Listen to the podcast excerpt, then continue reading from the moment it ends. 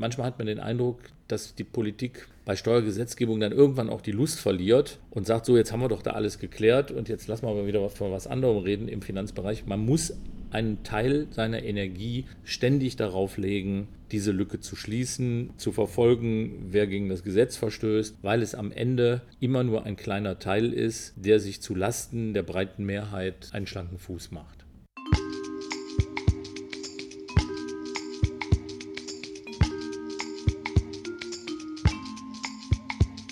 Hinterzimmer, der Policy Podcast.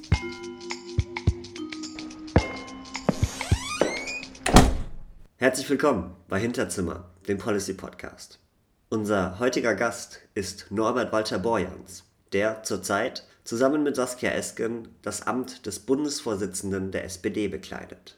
Im Fokus unseres Gespräches ist allerdings vor allem seine Expertise in Steuerfragen, die sich der promovierte Volkswirt in seiner Zeit als Finanzminister in NRW angeeignet hat. Vor ungefähr einem Jahr hat er ein Buch über seine Erfahrungen im Kampf gegen Steuerhinterziehung veröffentlicht. Herzlich willkommen, Norbert Walter Borjans. Danke, dass Sie sich heute die Zeit genommen haben. Sie haben vor einem Jahr ein Buch veröffentlicht, in dem Sie Ihre Arbeit als Finanzminister in NRW thematisieren.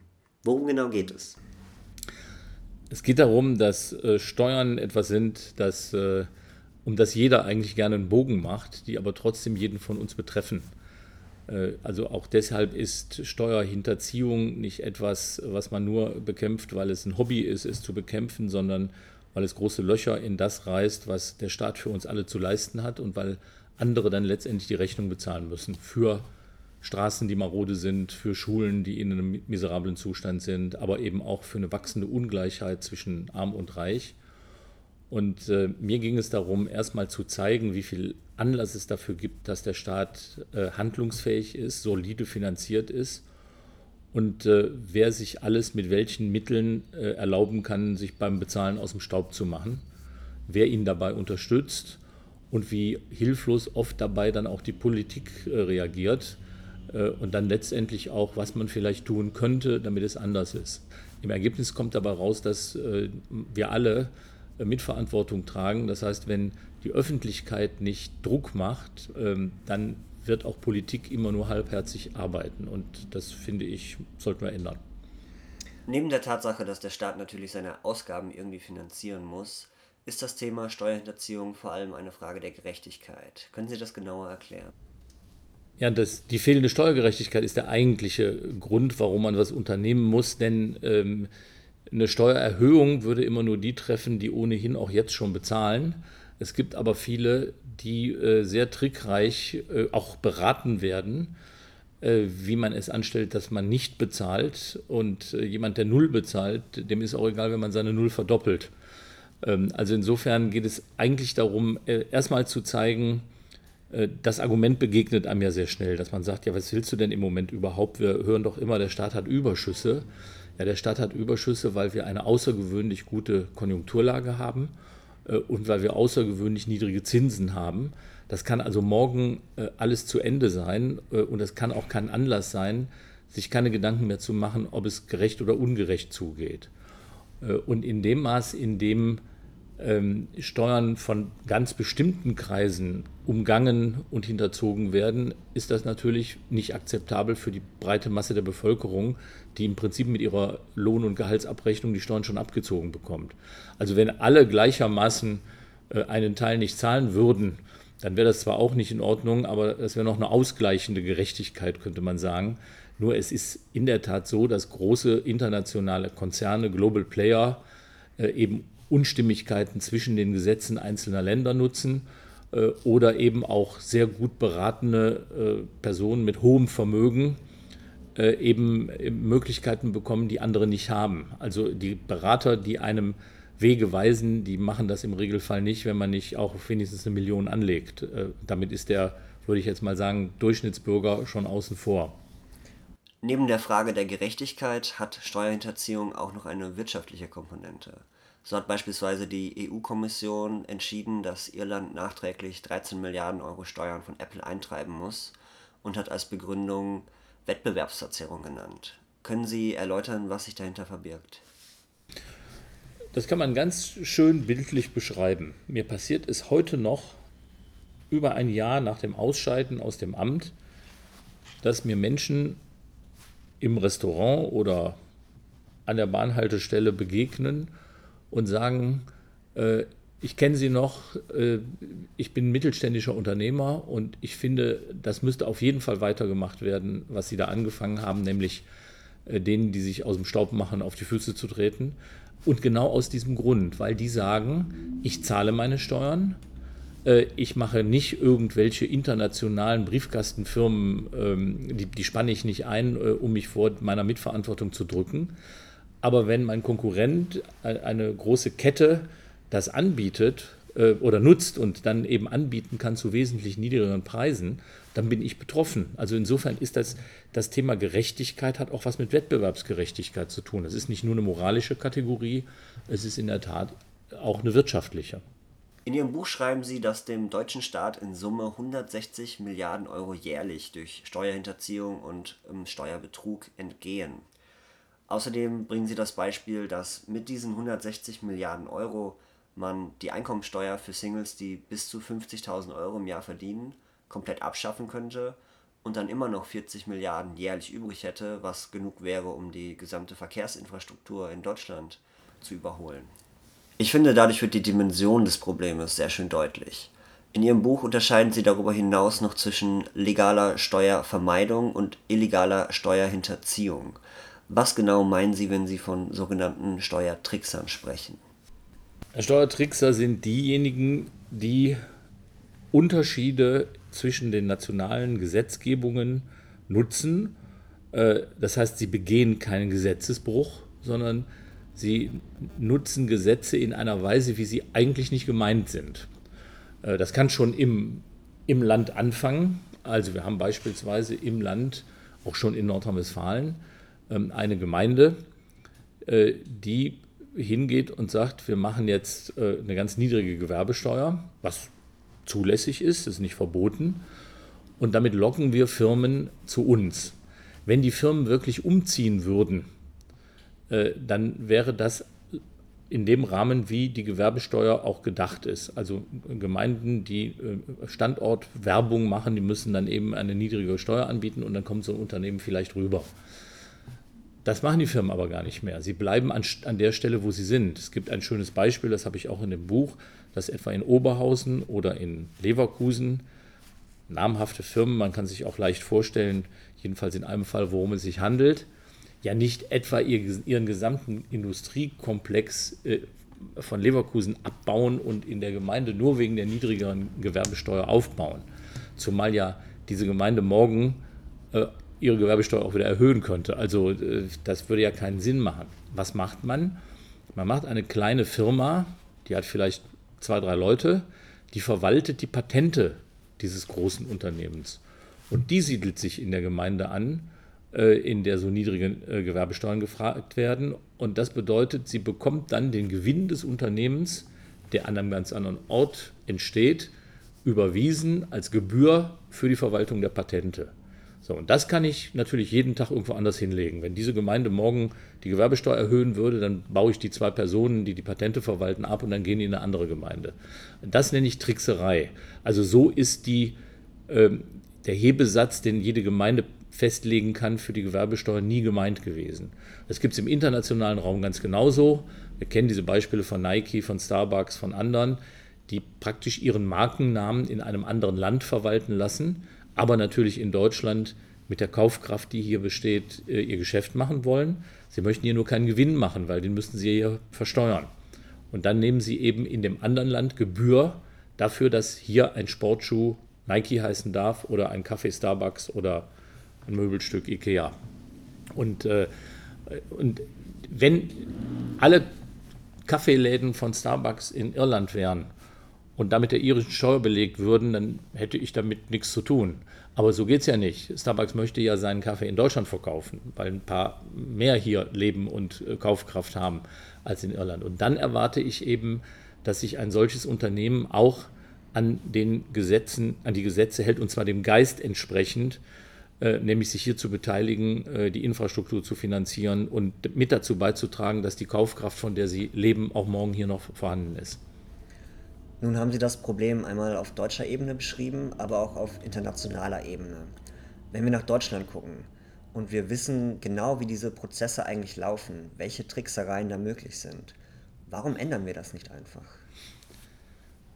Die Frage stelle ich mir auch manchmal. Äh, also es ist natürlich immer so, dass diejenigen, die diese Tricks suchen, die sie teilweise sogar schon bei der Gesetzesformulierung über ihre Lobbyisten in die Verwaltung hineintragen, also dass die Lücke sozusagen schon angelegt ist, dass die immer äh, einen Vorsprung haben. Es ist ein Katz-und-Maus-Spiel, es sind hochbezahlte Leute, die nichts anderes machen, als sich zu überlegen, äh, wie kann ich ein vorhandenes Gesetz sinnwidrig zwar, aber nach der Auslegung die erlaubt ist, so nutzen, dass mein Klient äh, dann eben anschließend keine Steuern bezahlen muss.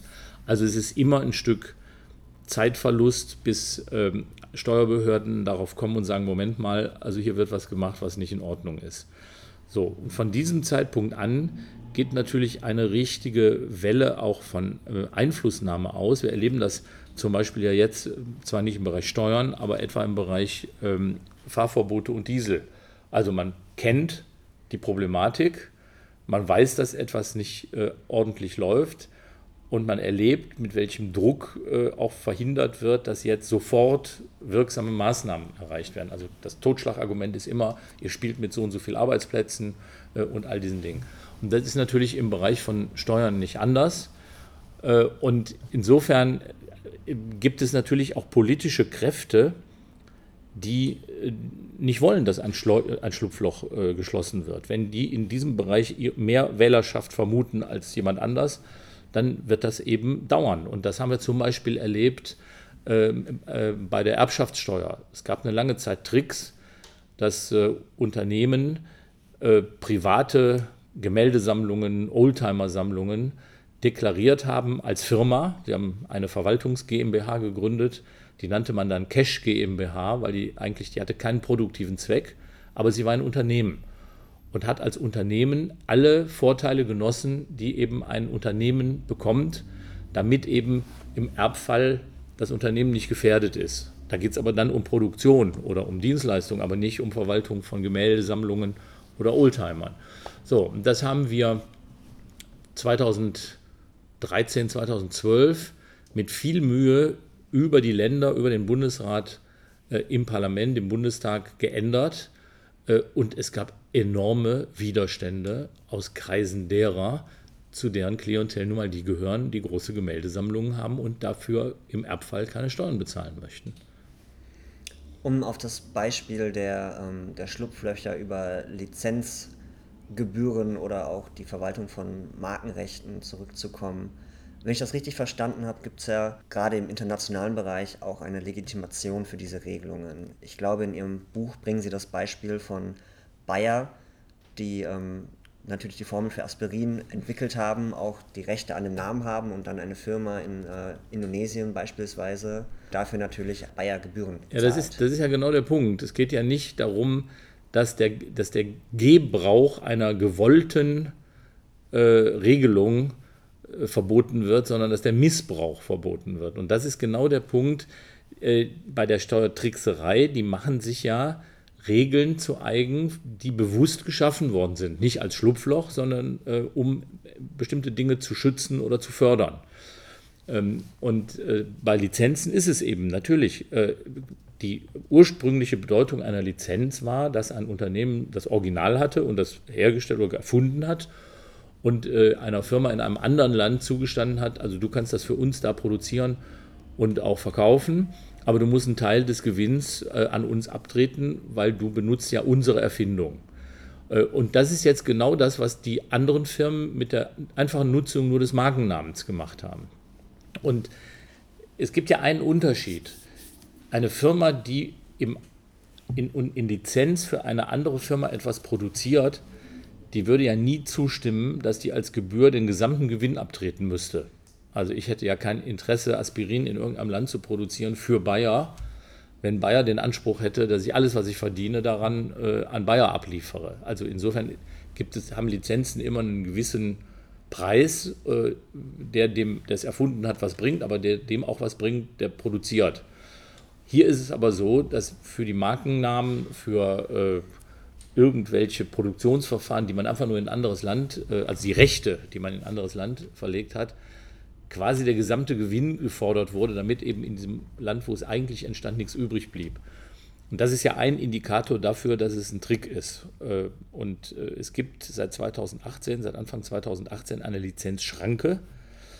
Man wird jetzt sehen, wie lange die wirkt, weil die ist auch schon wieder so angelegt, dass sie irgendwann ihre Wirkung verliert. Aber diese Lizenzschranke sagt im Augenblick, du darfst nur noch äh, von der Steuer absetzen in Deutschland Lizenzgebühren, die in einem anderen Land mindestens mit 25 Prozent versteuert werden. Also da ist jetzt äh, da ist jetzt sozusagen schon reagiert worden. Das ist schon ein erster Schritt, wo wir ja auch, wir haben ja auch viele kleine Schritte schon geschafft. Da ist zwar wieder ein Haken dran, so wie immer, äh, aber hier ist zumindest was passiert. Und darum geht es eben. Es geht darum, beim, bei, dem, bei der Bekämpfung von Steuertrickserei den Missbrauch von Regeln zu verhindern, die eigentlich für was anderes einen Sinn machen. Lässt sich durch diese neue Regelungen, die seit Anfang des Jahres besteht, schon einen Effekt beobachten? Das weiß ich natürlich jetzt so genau nicht, weil ich ja nicht mehr äh, keinen Einblick mehr in die Finanzverwaltung habe. Ich weiß nur, äh, dass diese Regel, dass die Gefahr besteht, dass diese Regel 2021 ihre Wirkung schon wieder verliert, weil nämlich ähm, es, es gibt einen Ausnahmetatbestand in dieser Lizenzschranke. Und der heißt, äh, es ist nur steuerlich absetzbar, was in einem anderen Land mindestens mit 25 Prozent besteuert wird. Es sei denn, äh, es ist nach den Richtlinien der OECD eine wirklich förderwürdige Innovation. Und diese förderwürdige Innovation müssen die Staaten auf der Grundlage einer, ich sag mal, allgemeinen Vereinbarung definieren. Im Moment haben sie das noch nicht definiert, deswegen gilt diese Regel, die, gilt diese Schranke. Wenn aber 2021 die Staaten anfangen, auch wieder ganz geschickte Formulierungen zu wählen, was alles in ihrem Land förderwürdig ist, dann wird diese Regel wieder außer Kraft gesetzt, weil dann äh, muss ich auch akzeptieren, wenn nicht 25 Prozent versteuert werden, weil es ja äh, innovativ ist. Und der Streit darüber, was dann anerkannt innovativ ist und was normal ist, das äh, kann man jetzt schon absehen. Und äh, insofern glaube ich, wenn sie denn überhaupt wirkt, wird es in drei Jahren wieder Probleme geben. Und das ist aber, das bleibt aber auch dabei. Wir werden nie an den Punkt kommen, wo wir ein Regelwerk finden, das keinem mehr erlaubt, auszubüchsen. Sondern das ist ein ewiges Spiel, weil eben diese Firmen immer wieder suchen werden, wenn die Lücke nicht mehr geht, wo ist denn eine andere?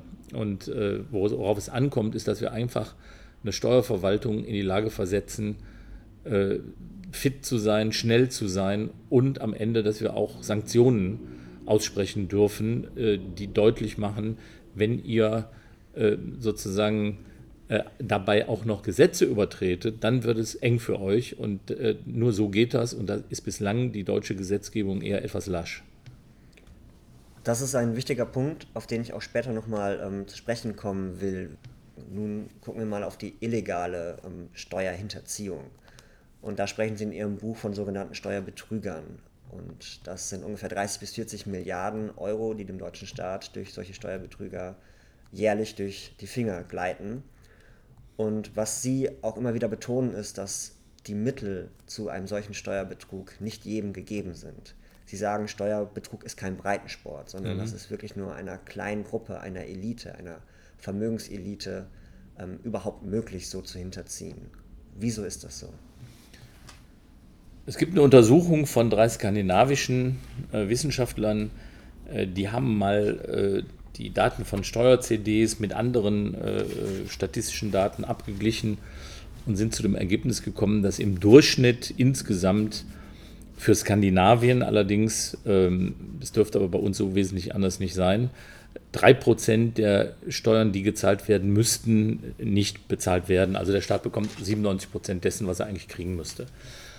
Das gilt aber eben nicht über alle, sondern äh, das obere Prozent der Einkommensskala äh, hinterzieht 10 Prozent.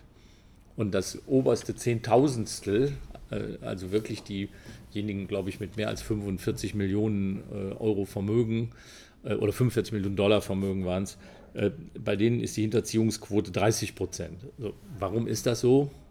Das liegt daran, dass der Bürger, der angestellt in einem Unternehmen arbeitet, im Regelfall relativ wenig Möglichkeiten hat, Steuern zu umgehen. Also der, das Finanzamt kennt sein Gehalt, das hat der Arbeitgeber zu melden. Es gibt also diesen berühmten äh, automatischen Informationsaustausch für Arbeitsentgelt, also für das Geld, was man mit Arbeit verdient, den gibt es. Es gibt ihn aber nicht für die, die ihr Geld für sich arbeiten lassen. Also bei Kapitaleinkommen besteht eben die Möglichkeit, dass ich das Geld in ein anderes Land äh, übertrage oder dass ich es als Stiftung äh, kaschiere, obwohl es keine Stiftung in dem Sinne ist, wie man bei uns Stiftungen verstehen würde. Also alles, um am Ende entweder die Kapitalertragssteuer nicht zu bezahlen oder die Möglichkeit, Gelder einzunehmen, die nicht versteuert sind. Wer kennt nicht diesen Spruch, brauchst du eine Rechnung oder äh, wenn, wenn wir können es billiger machen, können dir deine Wohnung billig renovieren, dann brauchst du nämlich keine Mehrwertsteuer äh, darauf zu bezahlen äh, und derjenige, der es bekommt, muss auch keine Einkommensteuer bezahlen, weil er steckt das Bar in die Tasche und irgendwann, wenn der Koffer voll genug ist, fährt man in die Schweiz oder nach Luxemburg.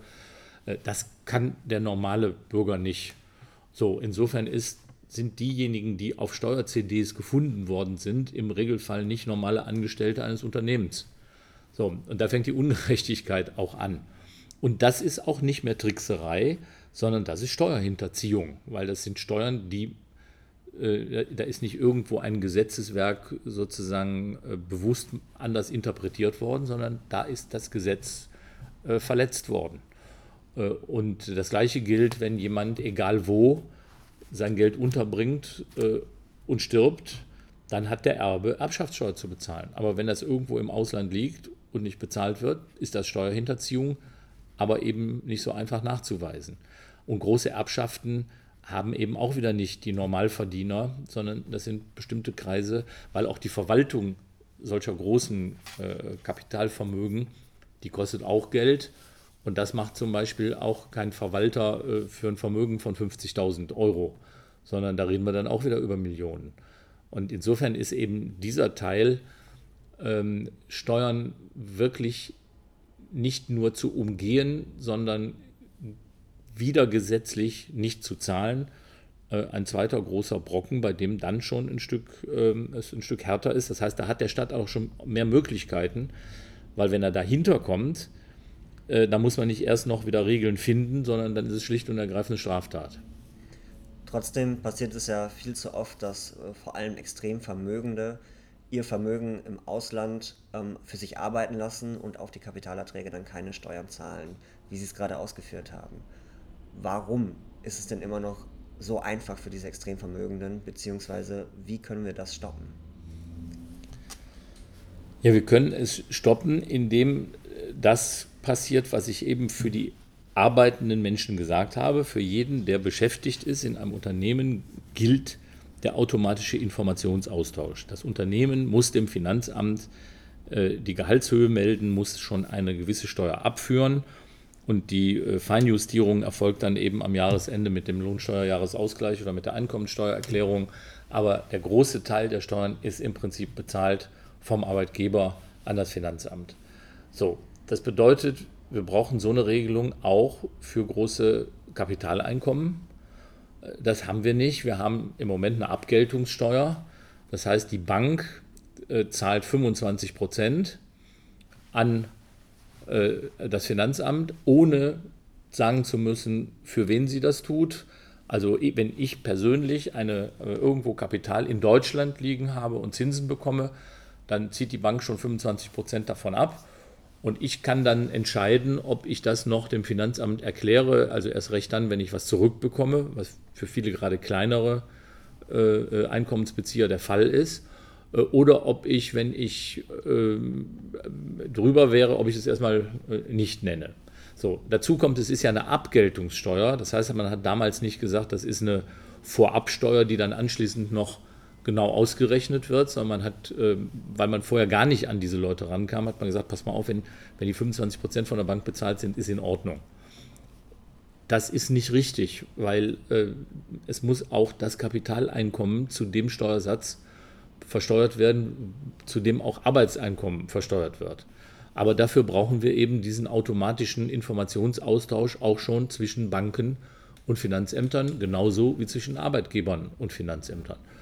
Und der nächste Schritt ist, wir brauchen ihn auch grenzüberschreitend, weil Arbeitsentgelt geht nicht so viel grenzüberschreitend wie Kapital Einkommen. Äh, auch da ist, sind wir ja weitergekommen. Also wir haben seit 2017, 2018 den automatischen Informationsaustausch. Wir könnten also auch darüber reden, die Abgeltungssteuer jetzt abzuschaffen.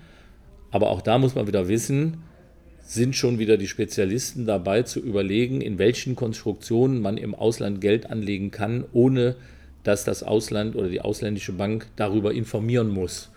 Also auch da ist die, der, der automatische Informationsaustausch wird, äh, der, der ist nicht lückenlos. Äh, und wir haben gerade ganz frisch jetzt vor ein paar Tagen eine Untersuchung äh, vom Deutschen Institut für Wirtschaftsforschung äh, äh, und ähm, vom Institut für Makroökonomie und Konjunkturforschung, das sich jetzt mal angeguckt haben und sagen, dieser Austausch, der jetzt seit äh, Anfang 17 für die meisten Länder und für ein paar weitere seit Anfang 18 gilt, hat schon jetzt wieder Lücken. Und das bedeutet eben, ähm, an, an der Stelle muss man wieder weiter nachjustieren. Das wird immer so bleiben, aber manchmal hat man den Eindruck, dass die Politik äh, bei Steuergesetzgebung dann irgendwann auch die Lust verliert und sagt, so jetzt haben wir doch da alles geklärt und jetzt lassen wir mal wieder von was anderem reden im Finanzbereich. Man muss einen Teil seiner Energie ständig darauf legen, diese Lücke zu schließen, ähm, zu verfolgen, wer gegen das Gesetz verstößt weil es am Ende immer nur ein kleiner Teil ist, der sich zu Lasten der breiten Mehrheit äh, einen schlanken Fuß macht. Der automatische Informationsaustausch, von dem Sie sprechen, für welche Länder genau gilt der? Oder für welche Länder nicht? Also er ist äh, in einem großen internationalen Bereich verabredet worden, also nicht nur EU, sondern über die OECD. Äh, umfasst insofern äh, durchaus, äh, ich sage jetzt mal, die wichtigen äh, Finanzstandorte. Das Problem ist eben nur, das haben wir auch immer wieder gelernt, dass einige es genauer nehmen und andere weniger genau. Oder sagen wir mal so, dass sie es für sich genauer nehmen, als wenn sie anderen helfen sollen. Und da muss man eindeutig sagen, ist ein Beispiel sind die USA. Die USA sind hammerhart, wenn es darum geht, dass ihre Steuergesetze nicht eingehalten werden, dann schrecken die auch nicht davor zurück, etwa wie vor ein paar Jahren Schweizer Banken anzudrohen, äh, die Lizenz zu entziehen äh, oder sogar die Repräsentanten von Schweizer Banken in den USA in Haft zu nehmen. Äh, wenn man aber umgekehrt sagt, so, es gibt Steueroasen in einzelnen Bundesstaaten der USA, wir möchten gerne darüber auch Informationen haben, da kann man lange warten. Und das ist durch die Präsidentschaft von Trump äh, sicher nicht einfacher, geworden, wie man sich vorstellen kann. Es war schon vorher ein Problem. Äh, und äh, sowas kann man beispielsweise nur verändern, wenn Europa geschlossen auftritt. Also da hat kaum ein einzelnes Land ein Gewicht gegenüber den USA zu sagen, äh, dass das ein Geben und Nehmen ist und dass das aber äh, im, im Sinne aller ist, wenn es funktioniert. Sie sprechen bei den Steuerbetrügern nicht nur über große Kapitaleinkommen, die über Grenzen hinweg verschoben werden, sondern auch von ganz alltäglichen Prozessen. Und als Beispiel nennen Sie da die Ladenkasse. Können Sie darüber mehr sagen? Ja, das ist vielen äh, gar nicht so bewusst äh, oder war lange jedenfalls nicht so bewusst. Äh, nordrhein-westfälische Steuerfahnder bzw. Betriebsprüfer zunächst mal, da ging es ja noch nicht um, um einen konkreten Verdacht, sondern da sind Betriebe geprüft worden und es ist aufgefallen, dass offenbar äh, große Teile des täglichen Umsatzes nicht über die Kasse abgewickelt werden oder über eine manipulierte Kasse abgewickelt wurden, äh, sodass große Teile äh, des Tagesgeschäfts insbesondere in Unternehmen, die nicht sehr vernetzt sind, also nicht die großen Ladenketten, äh, wo jede Kasse mit dem sozusagen der Gesamtbuchführung äh, vernetzt ist, sondern wo die sogenannten Standalone-Kassen sind. Ähm, das ist eher äh, ohne da einen, einen Verdacht gegen alle auszusprechen, aber es ist eher natürlich in dem Bereich, in dem wir äh, von der Apotheke über die Gastronomie bis zum Friseur, also praktisch all diese, diese Kassen haben, die nicht irgendwo Teil einer großen Kette sind. Und das hat auch sofort zu einem Aufschrei geführt, als das festgestellt wurde, ihr wollt uns alle unter Generalverdacht stellen. Nein, das ist nicht der Fall, aber wenn man beim Prüfen, ich sag mal, 25 Prozent äh, Unregelmäßigkeiten findet, dann ist das kein Generalverdacht, weil 75 Prozent haben es anständig gemacht, aber 25 Prozent ist auch eine Menge. Und äh, unsere Hochrechnungen haben ergeben, dass damit ungefähr zwischen 5 und 10 Milliarden Euro jedes Jahr an Steuern nicht gezahlt werden. Und das ist auch wieder eine wirtschaftliche Komponente, weil der Gastronom, der Friseur, der Apotheker, der seine Steuern anständig bezahlt, sich natürlich irgendwo auf den Arm genommen fühlen muss, äh, wenn er weiß, äh, mein Konkurrent macht das nicht und äh, der hat andere Möglichkeiten. So, wir sind damals ähm, damit vorstellig geworden äh, beim Bundesfinanzminister beziehungsweise auch bei allen anderen Landesfinanzministern und haben sehr schnell eine Einigkeit gefunden, dass man das äh, stoppen muss, dass wir da was tun müssen. Äh, da gibt es eine Möglichkeit. Es gibt eine Smart Card. Ähm, ich habe immer gesagt, das ist so ähnlich wie ein Fahrtenschreiber im LKW, bei dem man als Steuerprüfer gucken kann, was ist alles ein- und ausgebucht worden. Und ähm, weil es gibt auch da wieder, natürlich, es muss ja jemand stornieren können. Wenn ich irgendwo was bezahle und hinterher zurückkomme und sage, ich will es doch nicht haben, muss das ja aus der Kasse wieder rausgenommen werden können. Und auch da liegt genau wieder der Punkt, dass mit dem, was, was als Gebrauch richtig ist, missbraucht wurde, dass man im großen Umfang eben abends sozusagen einen großen Teil der, der Einkünfte äh, als Stornierung äh, irgendwo wieder rausgerechnet hat.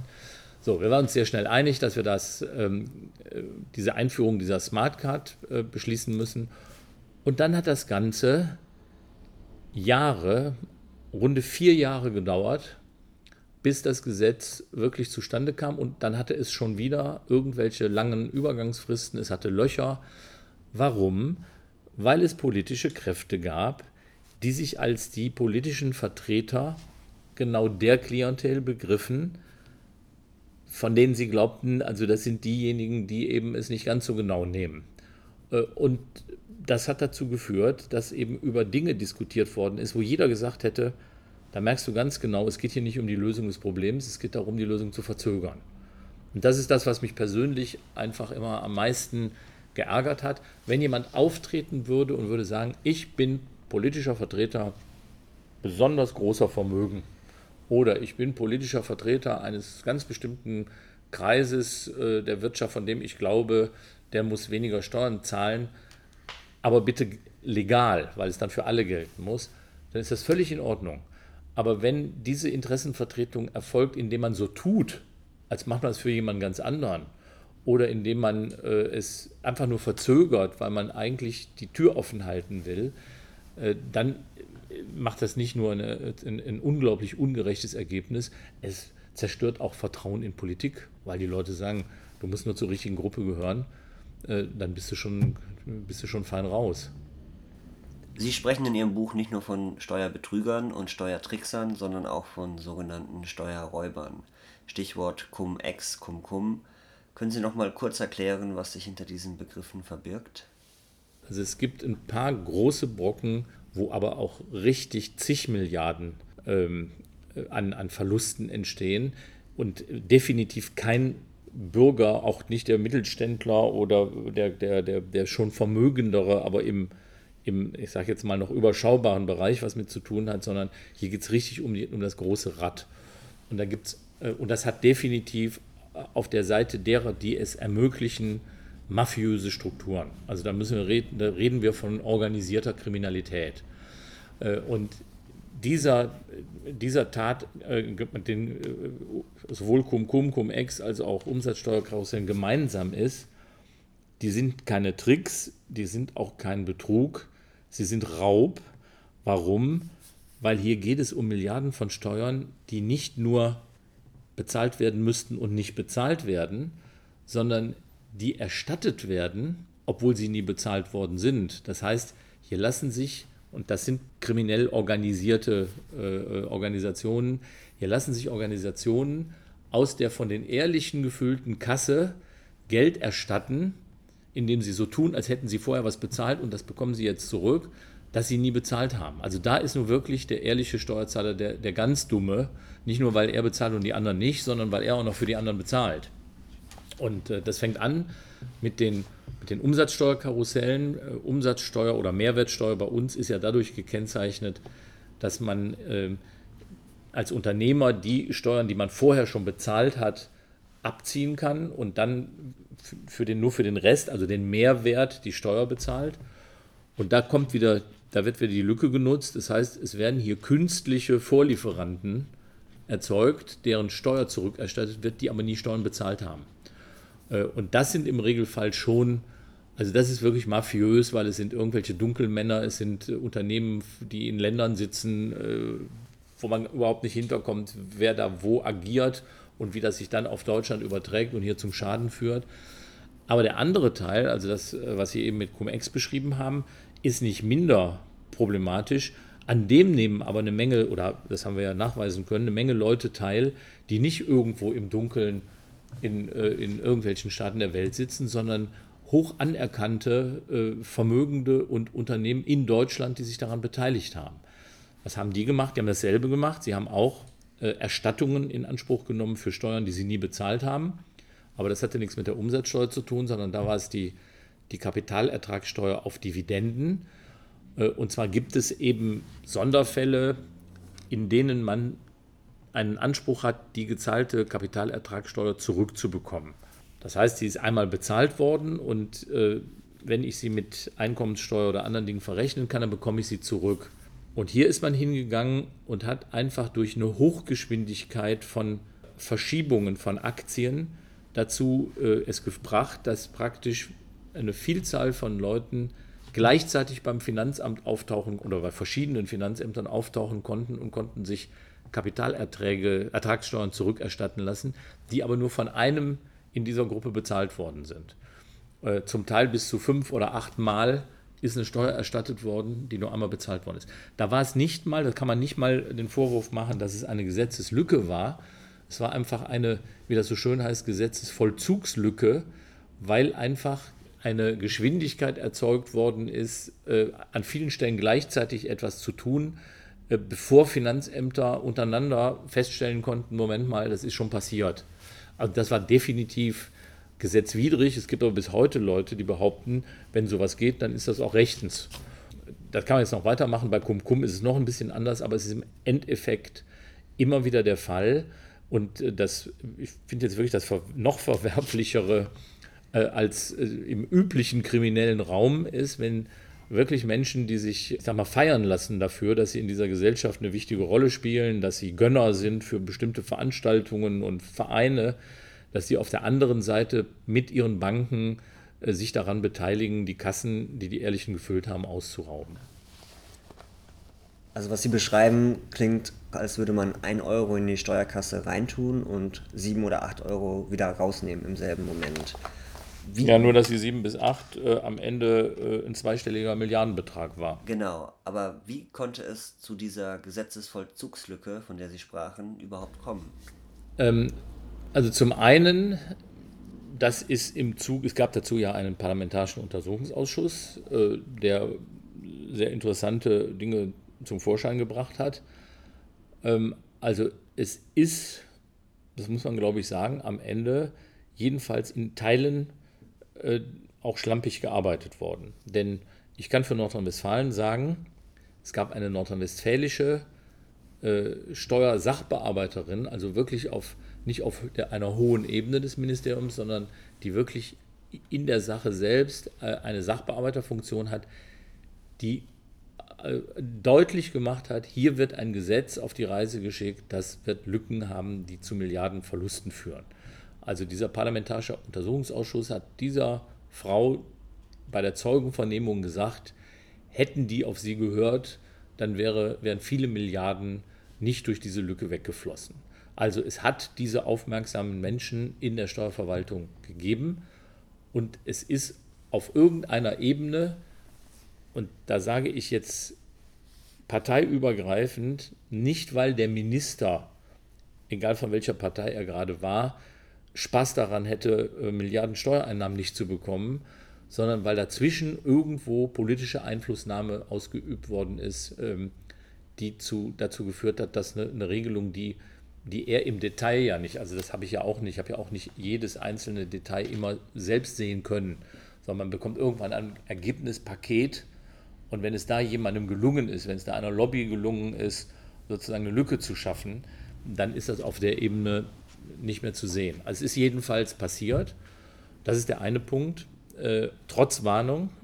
Der zweite Punkt ist, äh, es ist ja irgendwann auch bekannt geworden und hat eben wieder Jahre gedauert, bis es wirklich dazu gekommen ist, dass ein Riegel vorgeschoben worden ist. Der Riegel ist jetzt vorgeschoben, aber nachdem eben viele Milliarden Schäden entstanden sind. Und da stellt man sich dann natürlich die Frage, äh, ist das, was, was die Bürgerinnen und Bürger vielleicht sagen, ja, die in der Verwaltung arbeiten schlampig, oder ist da gezielt eben auch von bestimmten Stellen, äh, ich sage jetzt mal, eine Einflussnahme erfolgt, weil solche Gesetzeswerke sind sehr kompliziert. Und eine Verwaltung hat nicht für jeden für jede Regelung die Fachleute in ihren Reihen. Weil da müssten sie Millionen ausgeben, denn diejenigen, die das im Einzelnen können, verdienen viel Geld in der freien Wirtschaft. So, und dann bedeutet das, ähm, dass man mit Steuerberatungskanzleien, ähm, mit anderen zusammenarbeiten muss. Und wenn es da gelingt, sozusagen jemanden einzuschlossen, das ist in dem Fall ganz offenbar gelungen, dafür gibt es Belege in dem Parlamentarischen Untersuchungsausschuss, ähm, dann kann es sein, dass es Regeln gibt, äh, die eine Zeit lang zugunsten einer bestimmten Klientel genutzt werden können. Das ist ein, also mich persönlich hat das äh, immer unglaublich geärgert, weil es wirklich, es bringt, es bringt das Vertrauen der Bürger in den Staat zum Zusammenbruch, es bringt die Politik in Verruf, auch der Politiker, die jeden Tag sozusagen ihre Energie dafür einsetzen, solche Ungerechtigkeiten zu vermeiden. Ne, und es bringt am Ende auch einfach einen messbaren großen Schaden. Sehen Sie da eine Möglichkeit, irgendwie gegen vorzugehen? Man ist auf diese Expertise angewiesen aus der freien Wirtschaft.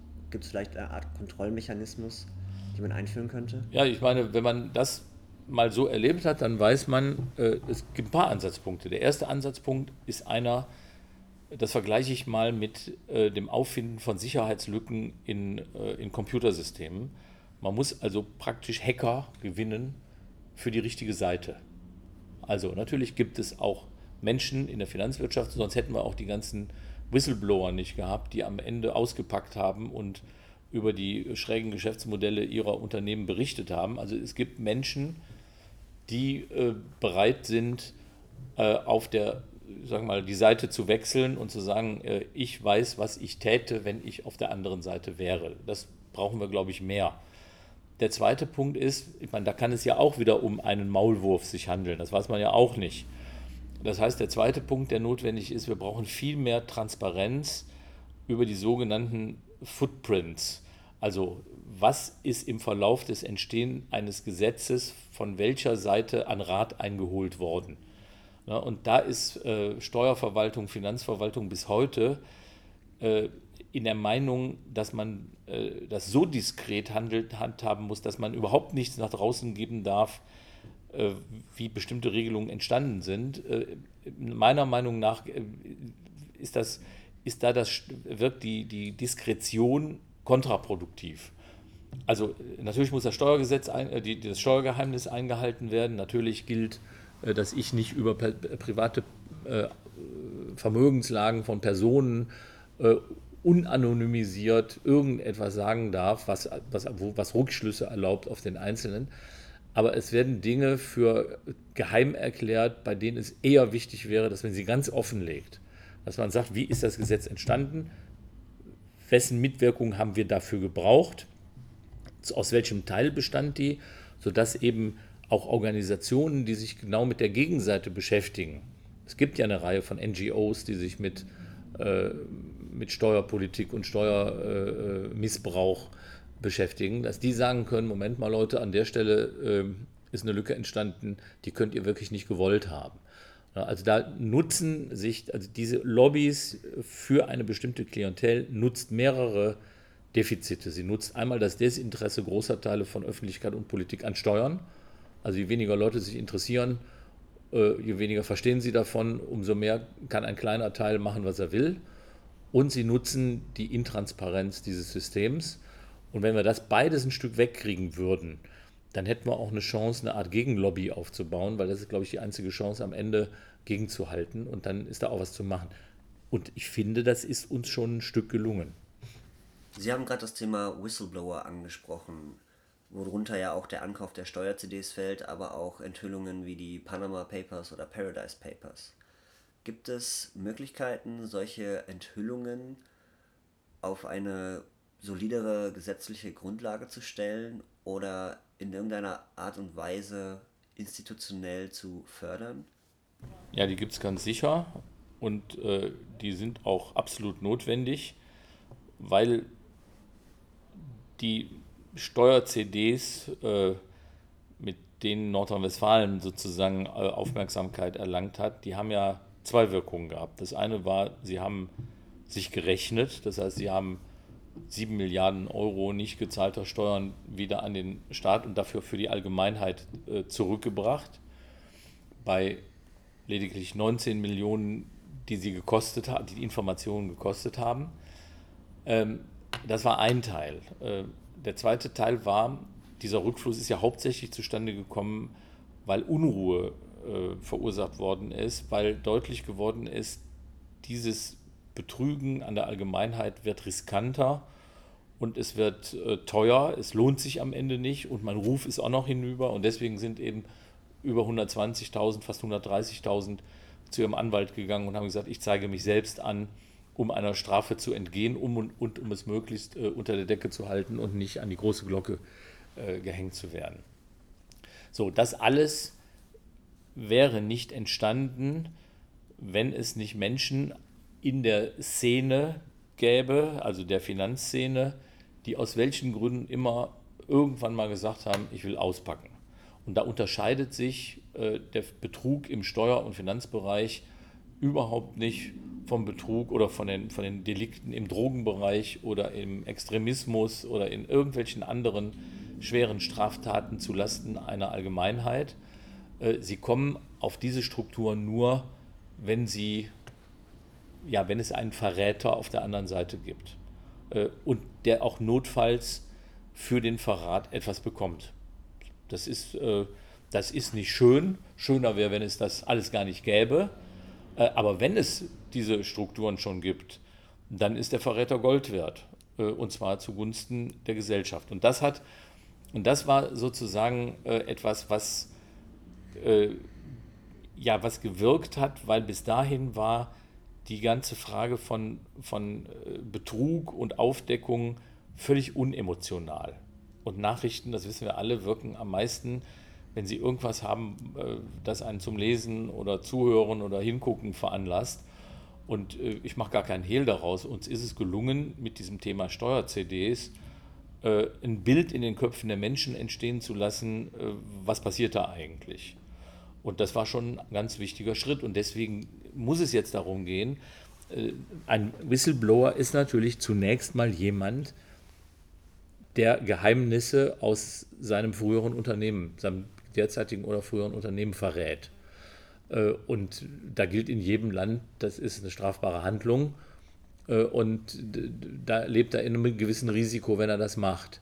Wie kann jetzt der Schutz aussehen? Der Schutz muss so aussehen, dass äh, jemand, der fahrlässig äh, Daten seines Unternehmens an die Öffentlichkeit trägt, äh, ohne dass dahinter überhaupt eine, eine kriminelle Tat lag, äh, der lebt, muss auch weiter in dem Risiko leben. Aber es muss die Möglichkeit geben, dass wenn klar ist, der hat einen Beitrag zur Aufdeckung geleistet, äh, weil hier wirklich äh, zulasten der Allgemeinheit in großem Stil betrogen wurde, dann muss klar sein, dass der, wie es bei Kronzeugen und anderen Dingen äh, diese Möglichkeiten gibt, eine Regelung genießen kann, die ihm erstens äh, Anonymität sichert, äh, weil wir haben ja auch Fälle schon gehabt, äh, wo Menschen am Ende mit ihrem Leben bezahlt haben, weil sie investigativ unterwegs waren, auch gerade Journalisten.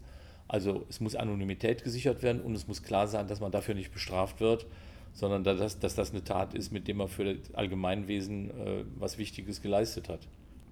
Unter Ihnen war die äh, nordrhein-westfälische Steuerbehörde extrem erfolgreich.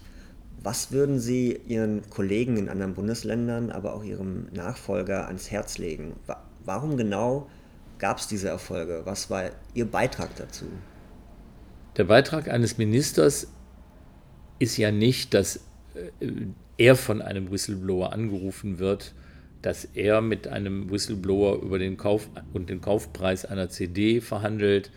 Äh, er geht auch anschließend nicht hin und wertet die CD aus und durchsucht eine Bank oder das Haus eines Steuerhinterziehers.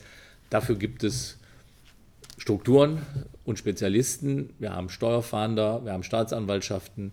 Es ist deren Job und die haben eine gute Ausbildung und die sind auch hochgradig motiviert unter einer Voraussetzung. Und da kommt der Minister ins Spiel, dass sie wissen, dass das auch, äh, dass sie sich sozusagen nicht selbst äh, ein Problem schaffen, wenn sie äh, konsequent gegen diese Taten vorgehen. Es hat leider in der Vergangenheit Fälle gegeben, wo sehr mutige und sehr engagierte Steuerfahnder am Ende nicht gewollt waren, weil sie zu fleißig und zu erfolgreich waren. Also wir hatten Fälle, wo Steuerfahnder äh, am Ende zwangspensioniert worden sind, äh, bis zu sogar den Fällen, äh, dass ihre psychische Gesundheit in Frage gestellt worden ist.